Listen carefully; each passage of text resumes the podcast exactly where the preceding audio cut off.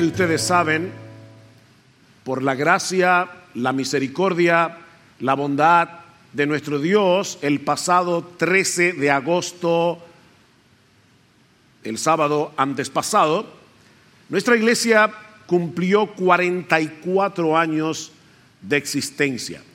Yo todavía recuerdo recién convertido cuando veía creyentes más maduros o más viejos que yo y decía, wow, cuando yo tenga 10 años de convertido. Ah, bueno, ya tengo 45 y nuestra iglesia 44 años. Aquí hay varias personas que todavía no han llegado a esa edad. Él nos ha preservado como iglesia durante todos esos años. Él ha querido usar este ministerio para salvar y edificar a muchos. Y, no debido a nosotros, sino a pesar de nosotros. Damos muchas gracias al Señor por cada una de las piedras vivas que componen este edificio espiritual, esta casa de Dios que Él ha levantado aquí. Hombres y mujeres redimidos por el Señor que han puesto sus dones al servicio del pueblo de Dios en esta iglesia local para llevar a cabo la obra que nuestro Salvador, la cabeza de la iglesia, nos ha encomendado. Esos 44 años han sido una aventura de fe, una aventura en la que hemos visto la mano de Dios guardando, guiando, protegiendo, preservando esta iglesia, incluso cuando hemos tenido que atravesar por momentos sumamente difíciles. Pero mis hermanos y hermanas, no podemos quedarnos eh, mirando hacia el pasado con nostalgia. Eh, no es necesario ahora que nos enfoquemos en nuestro presente y nuestro futuro, con la expectativa de que los años que nos restan hasta la venida de nuestro Señor Jesucristo sean mil veces más fructíferos de lo que han sido hasta ahora. Y el pasaje que nosotros vamos a considerar en esta mañana, en la providencia del Señor, yo, no planifiqué para que Primera Tesalonicenses 1, 6 al 10 coincidieran con nuestro aniversario, pero este pasaje en la primera carta de Pablo a los tesalonicenses nos ayuda a ver en términos concretos lo que eso significa, qué significa ser una iglesia verdaderamente fructífera, una iglesia que, pueda ser un ejemplo para otras iglesias. A pesar de que esta era una iglesia joven, mayormente compuesta por recién convertidos, Pablo les dice en el versículo 7 que ellos habían llegado a ser un ejemplo para todos los creyentes en Macedonia y en Acaya. Es decir, prácticamente en toda Grecia. Eso es lo que cubría estas dos regiones, el norte y el sur de Grecia.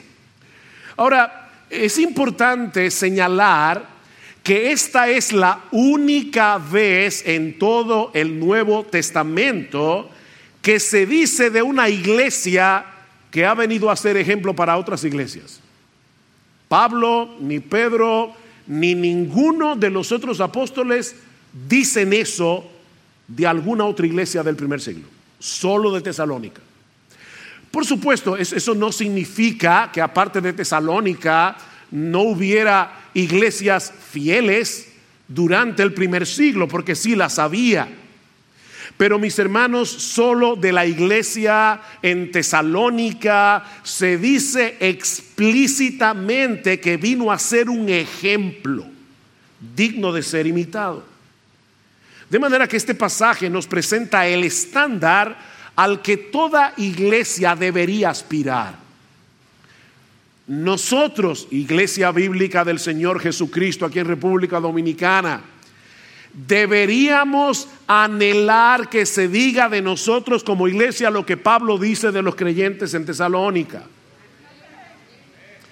Si tú amas tu iglesia local, y déjame decirte que debes amar tu iglesia local, porque la iglesia es la esposa del Cordero, la iglesia es la niña de los ojos de Jesús, así que debemos amar la iglesia, tú deberías anhelar de todo corazón que iglesia bíblica del Señor Jesucristo sea un modelo, sea, sea una iglesia digna de ser imitada. Ahora recuerda que la iglesia es lo que sus miembros son. Aquí no estamos hablando de una institución abstracta, la iglesia. La iglesia eres tú, la iglesia soy yo, la iglesia son personas. De manera que lo que estaremos aprendiendo hoy acerca de la iglesia tiene que ver contigo, contigo, contigo, contigo, conmigo, si eres miembro de esta iglesia. ¿Cuáles son las características que debe poseer una iglesia para que llegue a ser un modelo digno de ser imitado? O para plantearlo de una forma más específica. ¿Qué se requiere de nosotros, iglesia bíblica del Señor Jesucristo? De modo que podamos ser un ejemplo para otras iglesias. Bueno, hay al menos cuatro características que podemos extraer de este pasaje? La primera es que una iglesia digna de ser imitada es una iglesia cuyos miembros son imitadores de aquellos que imitan a Jesús.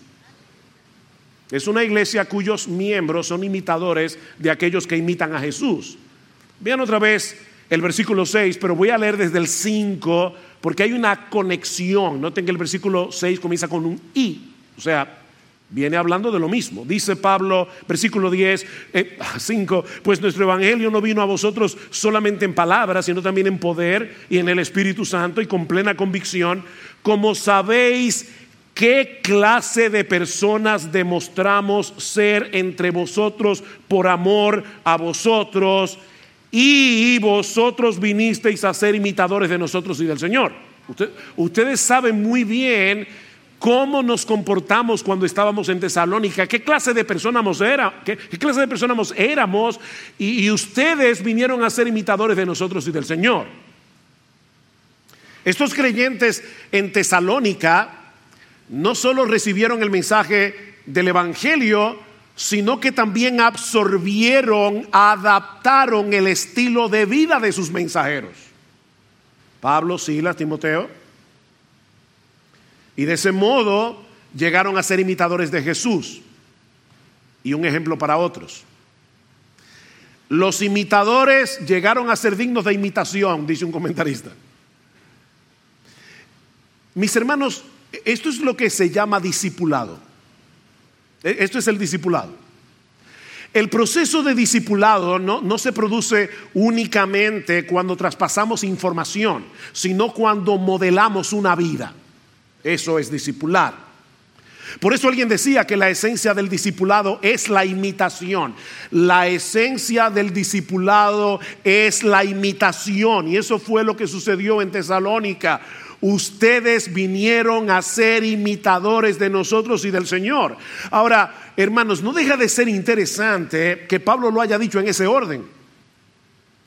De nosotros y del Señor. Porque a, final de cuentas es a Jesús, ¿verdad? A, quien debemos imitar. E, él es el patrón, Él es el modelo. Sin embargo, Pablo menciona primero que los tesalonicenses imitaron a los misioneros. Ustedes vinieron a ser imitadores de nosotros y del Señor. y la pregunta es, ¿por qué en ese orden? E, esto es importante. Porque los nuevos creyentes comienzan a imitar a Jesús en la medida en que perciben su carácter a través de otros creyentes más maduros.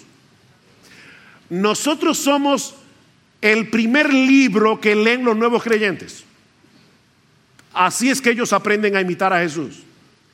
Ellos obviamente aprenderán a conocer a Jesús a través de las páginas de las escrituras pero inicialmente lo conocerán a través de aquellos que los modelan, que, modelan a Cristo en sus vidas. Es por eso que en el Nuevo Testamento no solo se nos exhorta a imitar a Cristo, sino también a aquellos que son imitadores de Él. Debemos ser imitadores. escribiendo a los Corintios, Pablo le dice en 1 Corintios 4:16, imítenme a mí.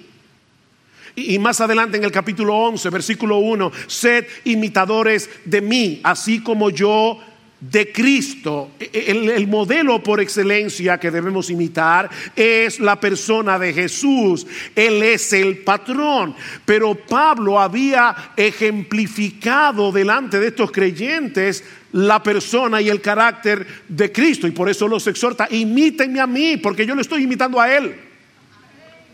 Imítenme a mí. Y hermanos, Pablo no era un superhombre.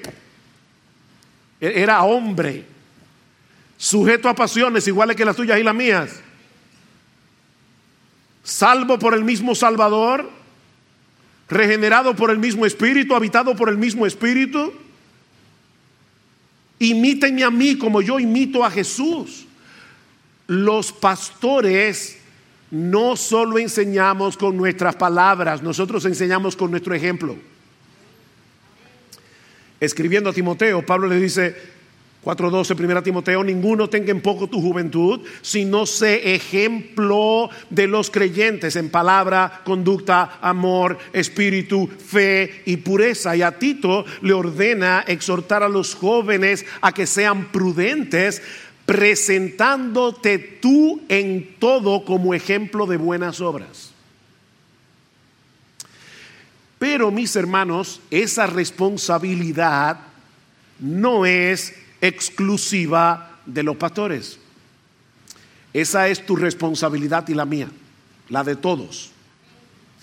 Eh, escribiendo a los filipenses, Pablo les dice, Filipenses 3:17, hermanos, sed imitadores de mí y mirad a los que así se conducen según el ejemplo que tenéis en nosotros. Ellos debían imitar a Pablo, pero también a aquellos que imitaban a Pablo como él imitaba a Jesús. E, esto es una cadena. Esta es la cadena de discipulado. Recuerden, la esencia del discipulado es la imitación en la misma carta de Tito.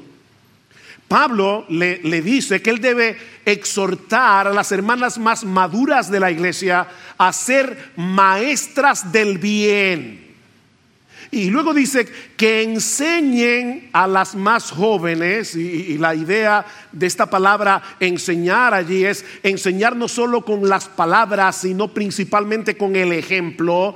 Hermana de IBCJ, tú eres una maestra del bien, debes ser una maestra del bien, que enseñen a las más jóvenes, escuchen que, a amar a sus maridos y a sus hijos. Cuando las hermanas más jóvenes te ven a ti, deben aprender de ti, amar a su marido y a sus hijos, a ser prudentes, castas, castas, puras, santas, inocentes, en pensamiento, en acciones, en toda su vida. Tú, tú eres una maestra del bien que debes enseñar a las más jóvenes a ser castas, hermanas. Esta es, una época donde la castidad brilla por su ausencia. Y yo te pregunto, ¿alguna vez cuando tú escoges tu ropa, tú piensas en el hecho de que si todas las hermanas de la iglesia se visten como tú, estarían modelando la pureza y la santidad del Señor Jesucristo? Tú eres, esto no es opcional, mi hermana, tú eres una maestra, pero puedes estar enseñando algo equivocado.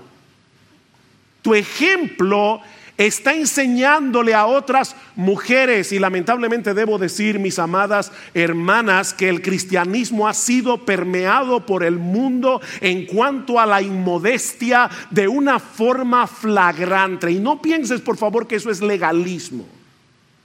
Porque la Biblia dice que las mujeres deben vestirse con pudor y modestia. Entonces, la pregunta es, cuando tú te vistes, tú estás consciente de que tú estás enseñando a otras mujeres con el largo de tu ropa, con lo modesta que te viste, con lo bien que te cubres. Maestras del bien castas, cuidadosas de su casa, buenas, sujetas a sus maridos. Y oye que para que la palabra del Señor no sea blasfemada. Wow. Hermanas, eso es serio. Esto es serio, muy serio.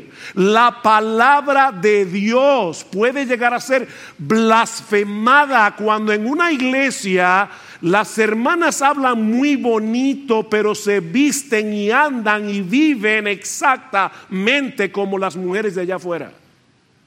Y no como mujeres que le temen a Dios.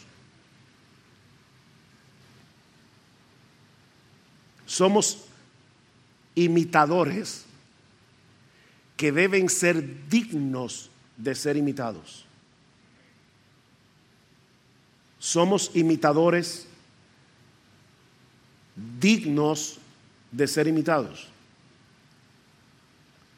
Miren, nosotros siempre estamos imitando a alguien, siempre, y siendo de ejemplo para otros. E, eso es inevitable. La pregunta es, ¿a quién estás imitando tú? ¿A quién tú imitas? Déjame poner esto de una manera más concreta. Ahora mismo, y, esto no es retórico, o sea, estoy haciendo la pregunta para que lo pienses de verdad. Tú podrías pensar ahora mismo en tres o cuatro, tres o cuatro personas de la iglesia a las cuales tú imitas, porque aunque es una persona imperfecta, no glorificada, es obvio que esa persona trata de imitar a Jesús. Tú, tú, puedes pensar en tres, cuatro personas que tú conscientemente imitas, porque tú sabes que esa persona o esas personas son imitadores de Jesús. ¿Qué ejemplo tú le estás dando a otros? Eres un creyente al que los demás pueden imitar porque en dependencia del Espíritu Santo tú procuras ser imitador de Cristo. Bueno, pastor, yo un ejemplo. Eh, sí. Estos nuevos creyentes de Tesalónica eran seres humanos comunes y corrientes. Y ellos llegaron a ser un ejemplo. Nadie tiene excusa para no ser un ejemplo. Porque de paso, de paso, no hay que ser perfecto para ser un ejemplo. No, obviamente, porque si, si, eso es lo que se requiere, ninguno de nosotros podría ser un ejemplo. De hecho, una de las cosas que los creyentes debemos modelar es un espíritu enseñable cuando somos corregidos. Los creyentes que son dignos de ser imitados también pecan y, tienen que ser corregidos. Y, precisamente se vuelven imitables cuando en medio de la corrección reaccionan correctamente, piadosamente. Cuando son convencidos de pecado, los creyentes dignos de imitar modelan una vida de arrepentimiento. Aquí no estamos hablando de una vida perfecta, aquí estamos hablando de una vida de arrepentimiento. Y la gente puede decir, yo puedo imitar a esta persona porque cuando él peca se arrepiente y pide perdón. Y no solo a Dios, sino cuando tiene que pedirle perdón a otra persona. Pide perdón. Es digno de ser imitado, no, hay que ser perfecto. Y, y yo vuelvo y te pregunto, ¿tú eres un ejemplo para tu esposa? Ese es tu primer, tu, primer, ah, ¿qué puedo decir? La primera persona en la que tú tienes que ser un ejemplo es a tu esposa, a tu esposo. ¿Eres un ejemplo? ¿Eres un ejemplo para tus hijos? Nosotros estamos todo el tiempo modelando algo delante de nuestros hijos, nuestro amor por el Señor, nuestro amor por su palabra, nuestro amor por la iglesia. Tú eres un ejemplo. Si todos los creyentes de esta iglesia te imitaran a ti, ¿cómo sería esta iglesia?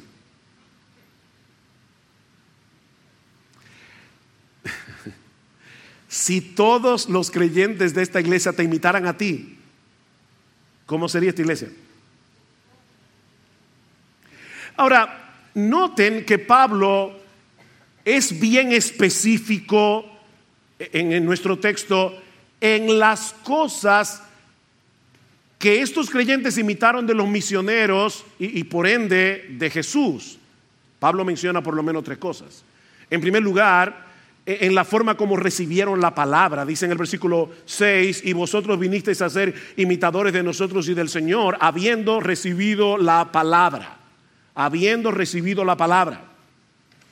Recibir la palabra es, es, mucho más que un mero conocimiento intelectual, es, es mucho más que a, al almacenar conocimiento bíblico, almacenar conocimiento teológico, no. Recibir la palabra es aceptarla como lo que es, la palabra inspirada de Dios.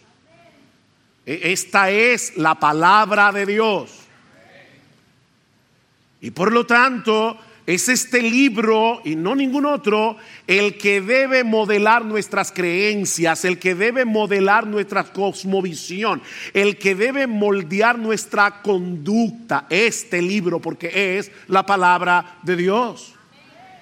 Ellos recibieron la palabra. Noten lo que dice Pablo en el capítulo 2, versículo 13. Por esto también nosotros sin cesar damos gracias a Dios de que cuando recibisteis la palabra de Dios, que oísteis de nosotros, la recibiste, la aceptasteis no como la palabra de hombres, sino como lo que realmente es, la palabra de Dios, la cual también hace su obra en vosotros los que creéis. Ustedes recibieron este mensaje como la palabra de Dios. E, estos hombres y mujeres en Tesalónica aprendieron de Pablo y de su equipo misionero a ser imitadores de Jesús en la importancia suprema que Jesús le daba a la Biblia. ¿Oyeron eso? Que Jesús le daba la escritura. Él era el Hijo de Dios. Sin embargo, ¿cómo se defendió Jesús? Perdón. ¿Cómo se defendió Jesús en el monte de la tentación?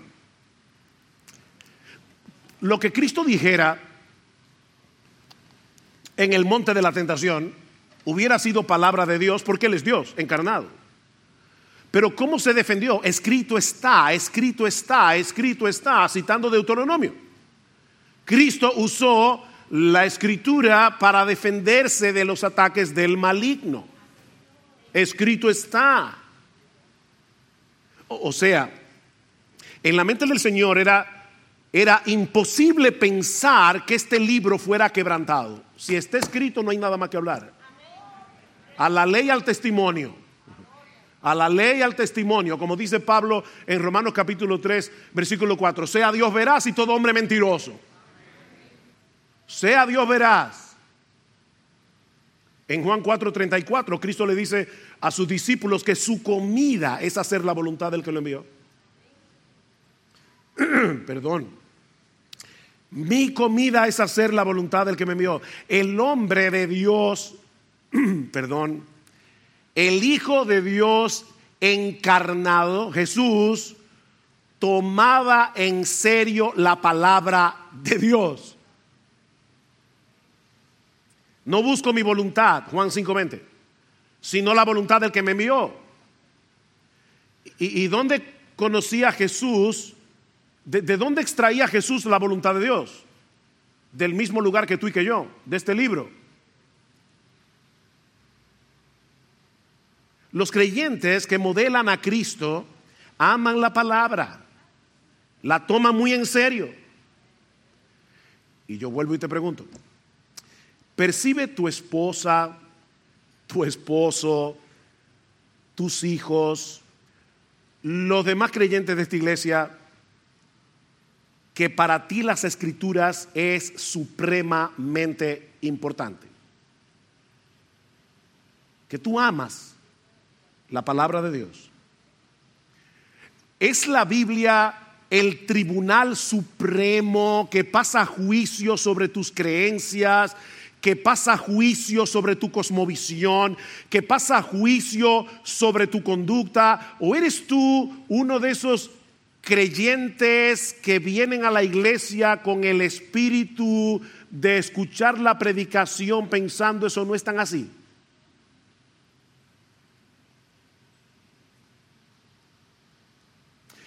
Pero estos creyentes no solo recibieron la palabra de Dios como lo que es la palabra de Dios, sino que lo hicieron en medio de mucha tribulación. ¿Vieron el texto?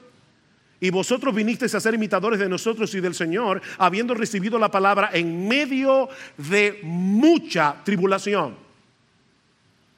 Ellos aprendieron de Pablo y de Silas y de Timoteo a ser imitadores de Jesús en el sufrimiento que trae consigo hacer la voluntad de Dios, tomar la Biblia en serio en un mundo que todo lo distorsiona. Donde a lo bueno llaman malo y a lo malo llaman bueno. Lean el libro de los Hechos, sobre todo los capítulos 16 y 17 donde Lucas narra el inicio de la obra evangelizadora en Europa, y ustedes verán el alto precio que Pablo y su equipo tuvieron que pagar por predicar la palabra en un medio sumamente hostil. Y los tesalonicenses lo sabían, porque de hecho pasó en su ciudad. Pablo estaba preso junto con Silas en la cárcel de Filipos y ¿qué hacían? Cantaban himnos al Señor. Y lo más seguro ellos se habían enterado de eso. Los creyentes en Tesalónica aprendieron de Pablo y de su equipo misionero lo que era sufrir por Cristo. Ellos recibieron la palabra, ellos abrazaron el Evangelio de todo corazón en medio de una severa persecución. Noten el capítulo 2, versículo 14, pues vosotros, hermanos, vinisteis a ser imitadores de las iglesias de Dios en Cristo Jesús que están en Judea, porque también vosotros padecisteis los mismos sufrimientos a manos de vuestros propios compatriotas, tal como ellos padecieron a manos de los judíos, los cuales mataron tanto al Señor Jesús como a los profetas y a nosotros nos expulsaron de la ciudad. A Pablo y a Silas a Timoteo los expulsaron de Tesalónica. Y los hermanos vieron eso.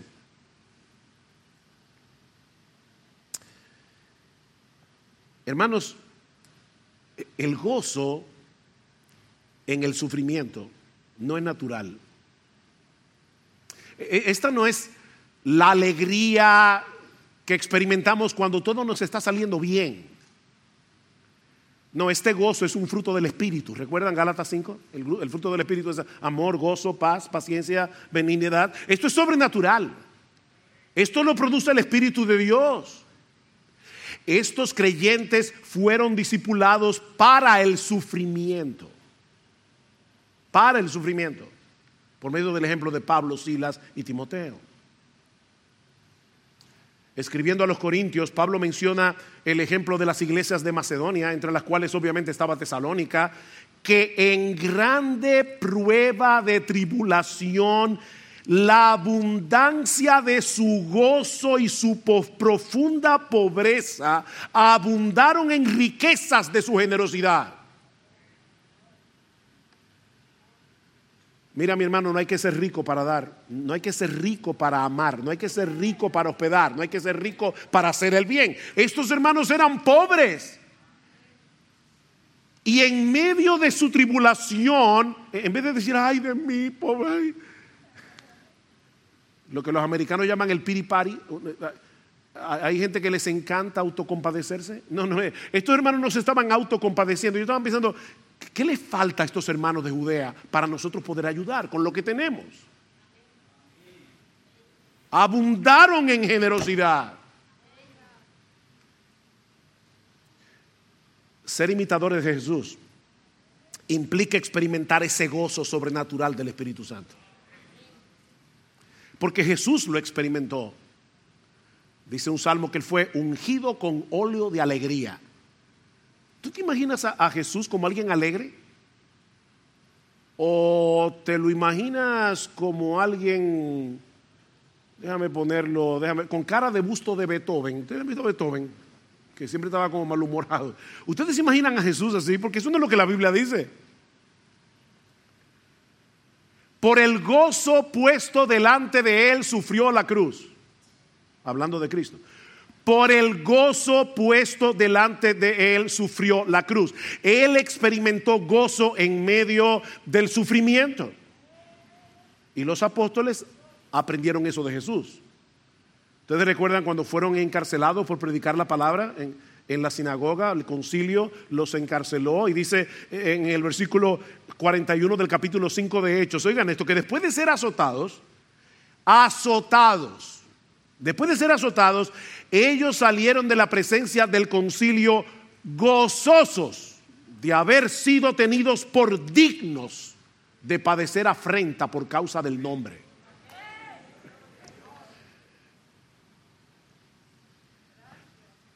¿Eran masoquistas? ¿Les gustaba sufrir? Por supuesto que no. A ellos les dolían los golpes, igual que a ti y que a mí. No, a ellos no les gustaba sufrir. Ellos se gozaban en poder mostrar a los ojos del mundo que Cristo es tan precioso, tan valioso, tan excelso, que todo lo que tengamos que padecer por su causa, bien vale la pena. Ese es el gozo. Bien vale la pena. ¿Alguna vez tú has pensado que tu sufrimiento por causa de Cristo es una oportunidad que Dios te está dando para mostrarle a todo el que te rodea que Jesús es precioso?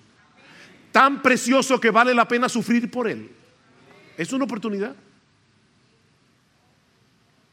Alguien decía, me encantó esta frase, que el gozo del creyente es la bandera que ondea el castillo de nuestro corazón y que anuncia que el rey está hoy sentado en su trono. Eso es el gozo del creyente. Mi rey reina. No, es como la reina de Inglaterra. Esa monarquía no hace nada, excepto salir en las revistas. No, no, no. no e, esta no es una monarquía de lujo. Esto es, Cristo es rey, Él está sentado en su trono. Nuestro Dios reina y nosotros podemos gozarnos en eso.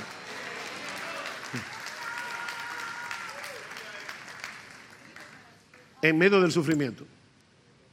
Nos gozamos. Porque sabemos que no existe un rey más bueno, sabemos que no existe un rey más poderoso, sabemos que no existe un rey más sabio que el nuestro y que al final nosotros compartiremos su victoria y su trono.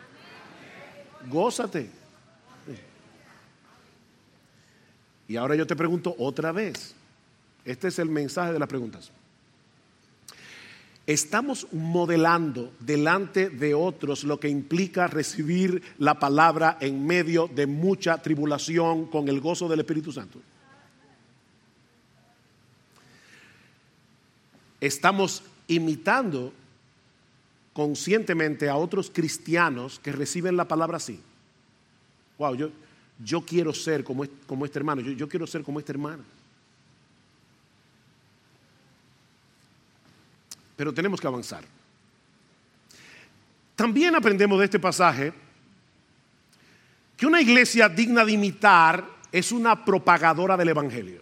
Una iglesia digna de imitar es una propagadora del Evangelio. Vean el versículo 7, de manera que llegasteis a ser un ejemplo para todos los creyentes en Macedonia y en Acaya, porque saliendo de vosotros la palabra del Señor ha resonado. De paso, Pablo habla mucho de la palabra de Dios, la palabra de Cristo. Solamente dos veces Pablo usa esta frase, la palabra del Señor, y, eh, aquí y en Segunda Tesalónica, las dos cartas, y es una frase que nos conecta con la palabra de los profetas del Antiguo Testamento, la palabra del Señor.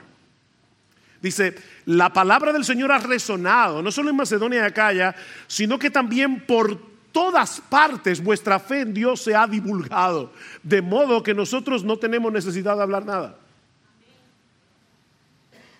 La palabra griega que se traduce como resonar puede ser traducida también como retumbar o resonar muy intensamente, e, es una palabra interesante porque está emparentada con el término griego de donde viene nuestra palabra eco.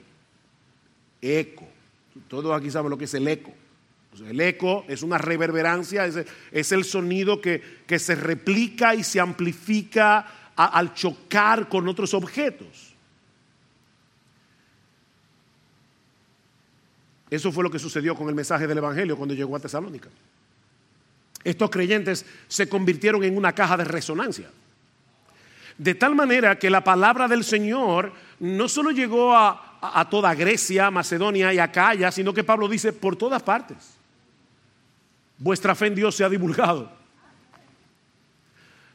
No sé si recuerdan, pero en el primer sermón que dimos de esta serie decíamos que la ciudad de, que la ciudad de Tesalónica, perdón, que llegó a ser la capital de Macedonia durante el Imperio Romano, eh, estaba en, en, un lugar muy estratégico porque estaba situada en uno de los mejores puertos naturales de Grecia y encima de la vía Ignacia, que era una de las carreteras más importantes del Imperio Romano. Así que esta era una ciudad muy accesible, por eso le hicieron capital. Muy accesible por tierra, muy accesible por mar. Y los tesalonicenses aprovecharon esa ventaja. Todo el que pasaba por Tesalónica para vender su mercancía, para lo que sea, escuchaban el Evangelio de parte de los tesalonicenses.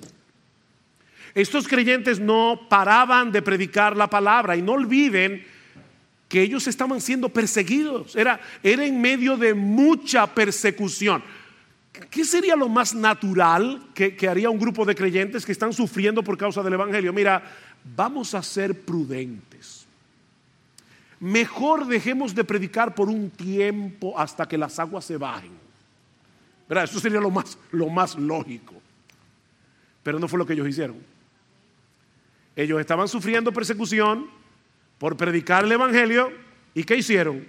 Seguir predicando el Evangelio. Bunyan, el autor del Progreso del Peregrino, estuvo preso por 12 años en una cárcel en Bedford por predicar el Evangelio. En esa cárcel escribió el Progreso del Peregrino. Y uno de los carceleros le decía, Bunyan recuerda a tu niña María, una hija de Bunyan, nació ciega. Y le decía, tu familia está sufriendo porque tú estás aquí en la cárcel. Lo único que tienes que prometer y te sacamos de inmediato es que, te, que vas a dejar de predicar. Y él decía, si me sacan de aquí, vuelvo a predicar. 12 años preso. Eso fue lo que hicieron los hermanos de Tesalónica. Ahora, ¿de dónde aprendieron ellos eso? De Pablo y de su equipo. ¿Ven otra vez la cadena de discipulado? ¿Qué dice el capítulo 2? Porque vosotros mismos sabéis, ustedes lo saben hermanos, que nuestra visita a vosotros no fue en vano, sino que después de haber sufrido y sido maltratados en Filipos, como sabéis, ven, ellos sabían lo que había pasado en Filipos, tuvimos el valor, confiados en nuestro Dios, de hablaros el Evangelio de Dios en medio de mucha oposición. Ellos aprendieron eso de los misioneros. No había persecución que pudiera frenar a Pablo y los tesalonicenses lo imitaron en eso. El testimonio de esta iglesia llegó a ser tan conocido que Pablo dice, cuando yo visito otros lugares y, quiero comenzar a contarle de lo que está pasando en Tesalónica, no, no te preocupes, ya lo sabemos. Los tesalonicenses eran famosos. Todo el mundo sabía lo que había pasado ahí. De paso, y recordando nuestro 44 aniversario, yo creo que es justo decir como pastor que el celo evangelístico de esta iglesia ha sido una característica que, ha permanecido a lo largo de los años. Y, damos gracias al Señor por eso. Yo estaba recordando cuando nosotros nos convertimos al Señor en el año 1977, estábamos, la mayoría de nosotros éramos un grupo de muchachos de 18 a 24 años, el más viejo tenía 24, así que la mayoría estábamos en la universidad y, y de verdad e, e, es que habíamos conocido algo tan grande, tan precioso, que no podíamos dejar de predicar el Evangelio. Y, no pude dejar de pensar en mi madre, perdóneme que ponga un ejemplo tan personal, pero cuando mi mamá se convirtió al Señor, el día que nosotros nos bautizamos, yo y mis hermanos, mis hermanos y yo, el burro adelante, ah, el día que nosotros nos bautizamos y se predicó la palabra, mi mamá que era católica, católica romana, ferviente adoradora de la Virgen María, de repente se puso en pie en medio de la iglesia y dijo en voz muy alta, porque mi mamá era bastante extrovertida, Yo estaba ciega aprendiéndole velones a vírgenes y a santos. Y ahora me he dado cuenta que Jesucristo es la luz del mundo. Y a partir de ese momento, hasta el día de su muerte, mi mamá nunca se cayó de predicar el Evangelio. A tal punto que a veces había personas que llamaban a mi casa equivocado. Y mi mamá le decía, mira, esta no es la casa, estás equivocado. Pero déjame decirte algo, no llamaste aquí por casualidad. Pan y le predicaba el Evangelio. Hermanos, es Óigame, nosotros tenemos en nuestras manos no solamente el mensaje más glorioso que existe, nosotros tenemos el mensaje más importante que existe. Esto es un mensaje de vida o muerte. Tenemos un gran Salvador que vale la pena de ser proclamado. Tenemos que ser una caja de resonancia. Donde quiera que el Señor nos conceda la oportunidad de predicar el Evangelio. Y, el hecho de que, de verdad, nuestra iglesia yo creo que ha sido una iglesia muy evangelística, eso no quiere decir que no tengamos que seguir creciendo en esto. Cada vez más. Pero aprendemos también de este pasaje que una iglesia es digna de imitar cuando manifiesta una incuestionable lealtad al único Dios vivo y verdadero no tengo otra vez el versículo 9, una incuestionable lealtad al único Dios vivo y verdadero. Dice el versículo 9, pues ellos mismos cuentan acerca de nosotros, de la acogida que tuvimos por parte de vosotros y de cómo os convertisteis de los ídolos a Dios para servir al Dios vivo y verdadero. Este es uno de los textos del Nuevo Testamento que mejor describe lo que es la conversión.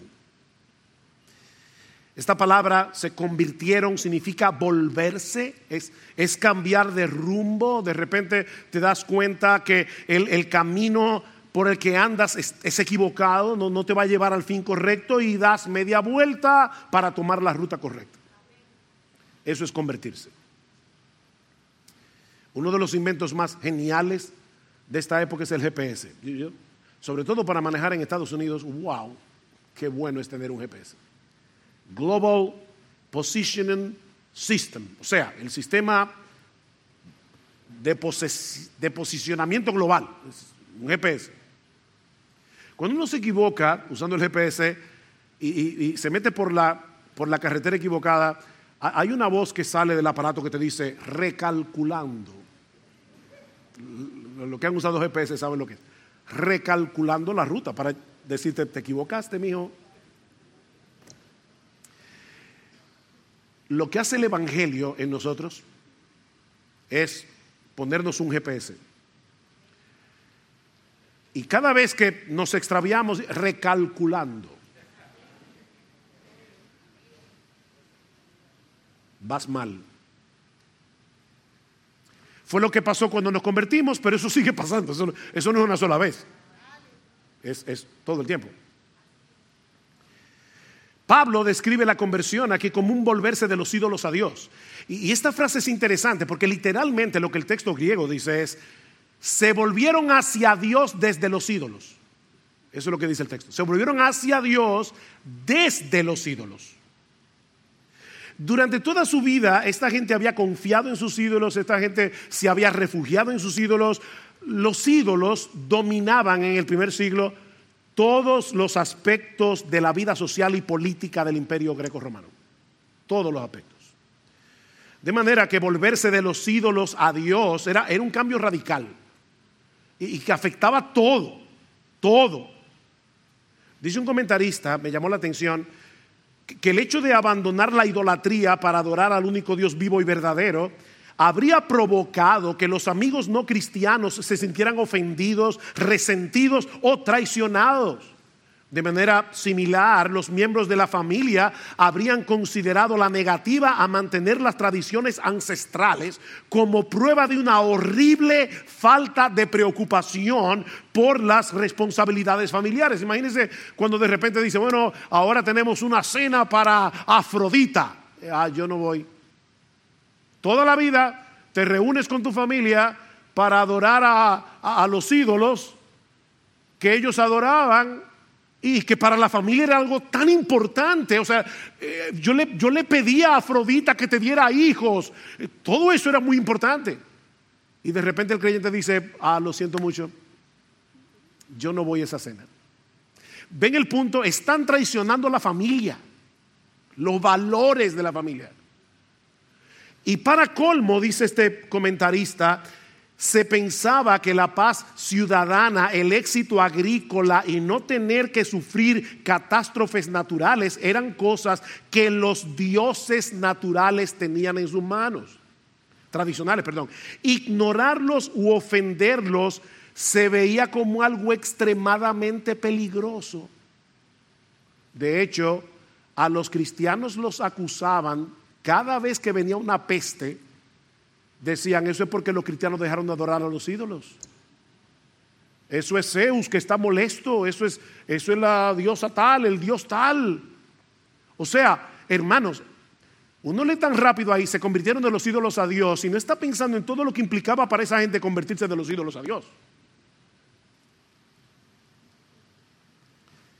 Ellos entendieron que era imposible, imposible posible servir al único Dios vivo y verdadero sin que haya un abandono de los ídolos que antes servíamos. Mira, déjame decirte algo. Nadie puede pretender tener a Cristo en su vida en medio de otros altares.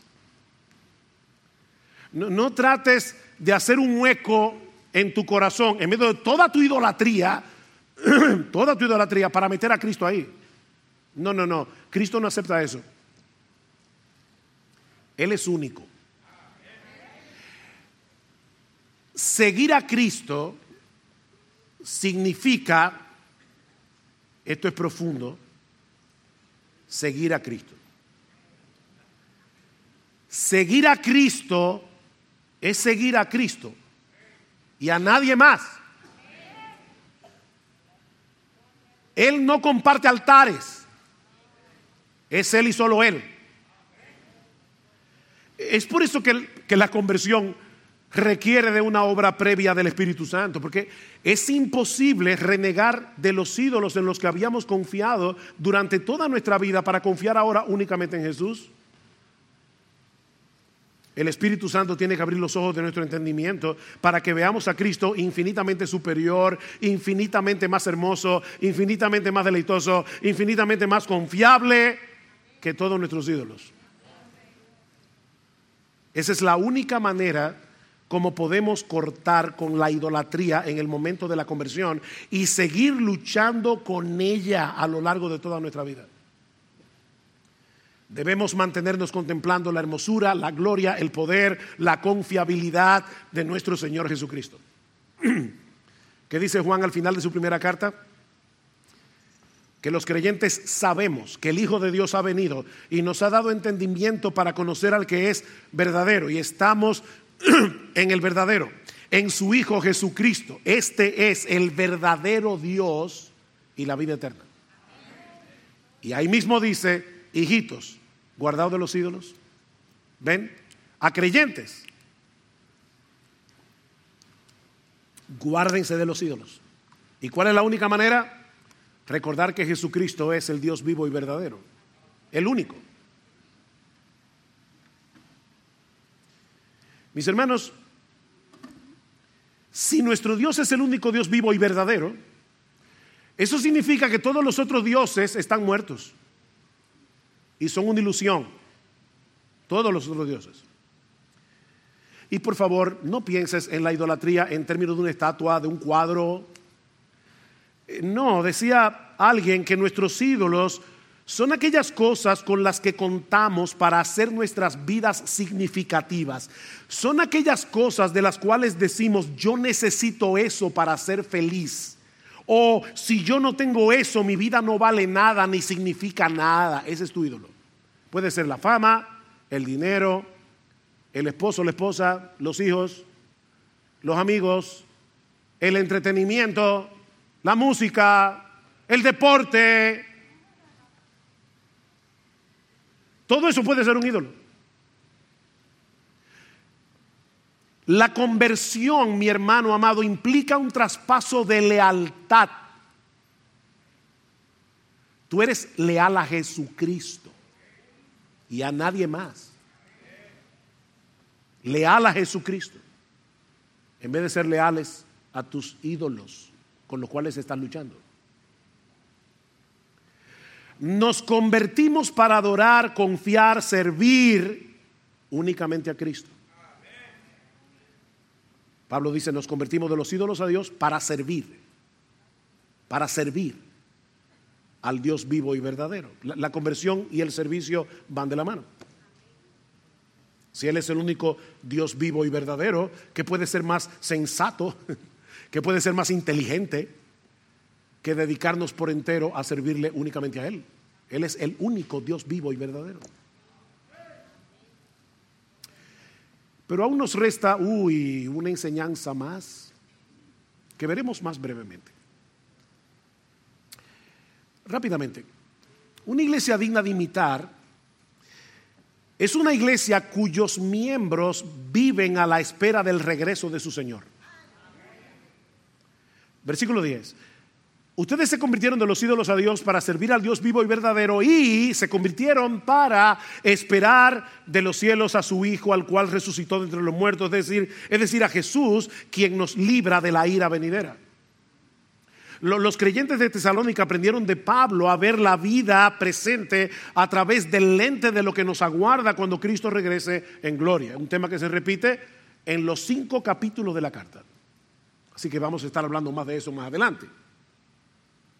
Esa esperanza, mis hermanos, es una parte esencial de nuestra salvación. Ustedes se convirtieron para esperar de los cielos a su Hijo. ¿Ven? Se convirtieron para eso, para esperar a Jesús. Filipenses 3:20. Nuestra ciudadanía está en los cielos, de donde también ansiosamente esperamos a un Salvador, al Señor Jesucristo. Ansiosamente. Tito 2.13 dice que aguardamos la esperanza bienaventurada y la manifestación gloriosa de nuestro gran Dios y Salvador Jesucristo. Hebreos 9:28, el autor de la carta dice que Cristo aparecerá por segunda vez para salvación de los que ansiosamente lo esperan. El verdadero creyente vive a la espera del regreso de su Señor. Ese es nuestro consuelo.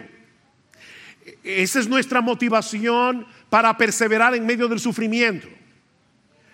Eso es lo que nos motiva a seguir sirviendo sacrificialmente. No tenemos esperanza en lo que pueda pasar en este mundo. Vivimos a la espera del regreso de Jesús que murió y resucitó y nos libra de la ira venidera. Y, mi amigo, si tú estás aquí en esta mañana, no, escuches la palabra ira como una rabia de Dios. No, Dios no tiene rabia. La ira de Dios es la justa indignación de Dios contra el pecado que lo lleva a castigar al pecador. Dios es perfectamente justo.